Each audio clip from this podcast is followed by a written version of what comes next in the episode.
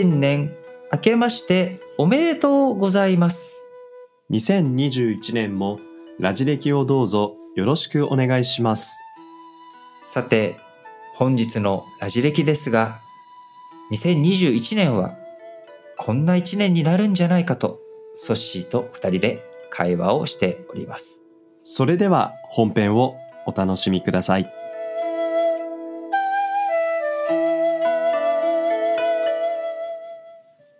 今年も始まりましたラジオ歴史小話ですけれども毎年ね、一発目新年一発目というのは、まあ、僕が今年1年こんな年になるんじゃないかっていうことをね、まあ、大胆に予測をするというような回をやっていっているので、まあ、今年もねこの2021年がどんな年になるのかということをしっかりとお皆さんに予想をして、えーお届けしたいなと思うわけですよ。と行きたいところなんですけども、リトン、なんだちょっとチェックしたいことがあるんですよ。チェック？チェック確認です。あほうなんなんかなんなんだろう1年前、あ、一1年前ね。はいはい。年始のエピソード。うんうん。確かに2020年を予言していた。予言してた。あれでしょ？新型コロナとは言ってないけど、疫病が流行るって言ったかな？はい、言ってません。じゃあ、あれか。あのー、オリンピックは、まあ、中止になるか延期になるか、開催されないみたいなこと言ったっけ？ブブー言ってません。そっか。俺、そ言った気だ、言った気がするんだけどな。外してるよね、みたいな。いやいやいやいや、そんなことないよ。去年ね、どんな話をしたのかというと、まあ、あの、やっぱりいろんな世界見ていく中で、まあ、2020年ってどんな年になるんだろうということで、持ち出したのが、1919年から1939年の間の第一次世界大戦と第二次世界大戦の間の戦艦期。この戦争の間の期間にどんなことがあったのかということ。これを見ていく上で、やっぱりこういろんなところが自分たちの国のことばっかりを考えていってしまうことによってこう多様性っていうものが欠如していく、自己中心的になっていくことによって対立が深まっていく。そうなってくると、世の中はどんどん暗黒面に陥ってしまうということで僕はそういう意味でもオリンピックではなくパラリンピックまさに多様性の象徴たるパラリンピックこそが注目される一年にならなければいけないと。オリンピックよりもパラリンピック。うんうん。そして世界はこうますますなんかこうとはいえ多様性よりもなんだろうその自国第一主義みたいなのがより強まっていくみたいなことを言ったからこれはほぼほぼ今の現状を当ててるっていうのでいいんじゃない？いいのかな？どうかな？でも特に大統領選挙の話とかは。確かにあのどっちをは応援するの反対するのっていうなんか二分してしまうことって危険だよねってそういう話は、うん、印象的だったしまさにそうだなって感じた一年だったと思いますけどね。そうなんですよ。だからその去年の予測を踏まえ現状を踏まえて、まあ、アジャストをしてね今年2021年がどういうふうになっていくのかっていうことを見ていくと僕は今年2021年の最大のテーマ最大のキーワードテーマじゃないなキーワードはキーワード、うん、分断って言葉だと思うんだよね分断。分断やっぱりそのアメリカっていう国を見れば今まさに第二次南北戦争の前夜だと言われるような勢いでこう共和党トランプ支持者と民主党バイデン支持者さらに共和党の中でも民主党の中でも色がより濃くなってしまっている。ある種四分化されたような状態になってきてしまっている。でこういったところで、まあ、南北戦争というのは英語だとシビルは市民の戦いということになってるんだけれどまさにその国が分断されていく国が2つ3つ4つに分かれていってしまうんじゃないかっていうようなそういった危惧をアメリカという国には今僕らは抱かざるを得ない状況だしアメリカ国民もそれを心配しているっていうような状況、さらにこの視線をヨーロッパに向けてみるとヨーロッパというところ、ここも EU というものが一つの統合でそこでグローバルにこう国境を撤廃して通貨も統一して人物金これを自由に移動させることによって経済発展をしていこうというようなことを言っていたんだけれどもまさにまあイギリスがブリグジットしてじゃあこの後そうですね。こう EU はどう統合を結束していくのかっていうところうん。において新型コロナの問題もあり止める国病んでいる国うん。この2つがやっぱり二項対立的になってしまって、うん大きく差がね生まれてしまうと。大きく差が生まれていく中で分断が生まれつつある。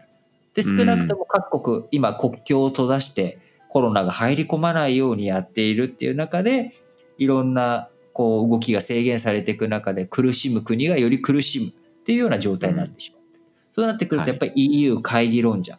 EU に対してこうナショナリティを感じないそこにこう自分たちが所属意識を感じないということになっていけば、当然このねあの戦後第二次世界大戦後進んできたヨーロッパの統合というものがまた崩れ去っていく、うん。こういった危険性あるいはこうそれがハードブレイクしてしまうような怖さ。うん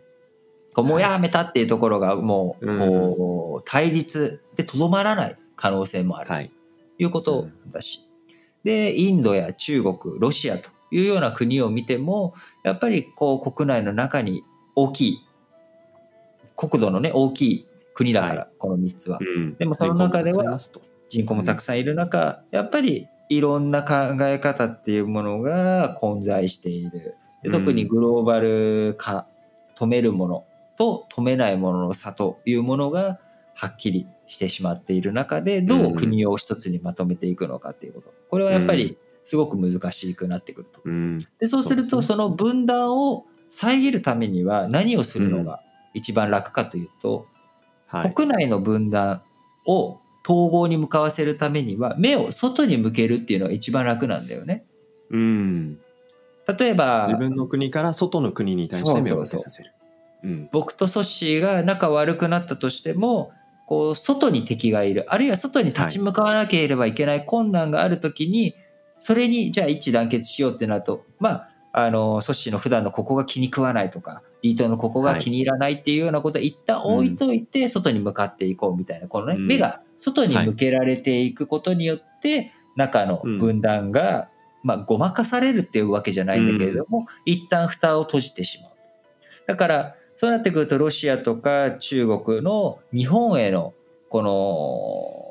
領空侵犯だったりうん領海侵犯っていうようなちょっかいっていうものが激しくなってくるかもしれないし。うん。そうなってくるとそこへの対応をどうする？じゃあそれを対応するために日本という国がどういうような防衛体制を取らなきゃいけないのか。うん向き合い方をしてい向くき合い方を。敵基地攻撃能力をどう持つべきなのか、持たないべきなのかっていう議論を進めていく、そしてうん。じゃあ日本っていうのを見てみるとまさに今年2021年には必ず衆院選挙があるもう任期満了は今年あるからね、そうすると今年どこかで必ず衆議院選挙があるということになってくると、もしかしたらこう、まあ、自民党が負けなかったとしても自民党内での権力構造っていうものが形を変えていく、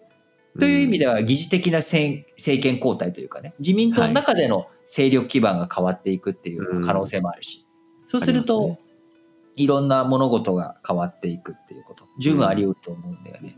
だから今年1年間はやっぱり分断というものをキーワードになってしまってる。じゃあその分断を防ぐために我々はどうすべきなのか、その時にはい。安易に外に敵を作るんじゃなくてどう踏みとどまって integrate なこう調和を生み出すことができるのか、うん。まさに beautiful harmony 令和3年となれるかどうかっていう、うん。こういったに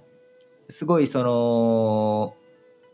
岐路に立っている感覚、うん。これがやっぱすごく強いなと。やっぱまあアメリカが大統領変わるっていうのもね一つ大きいポイントでもあるので、まあ、うんやっぱり注意してこの1年間は僕らは見ていかないといけないんだろうなと思この先のアメリカの動き。っています。うん。でも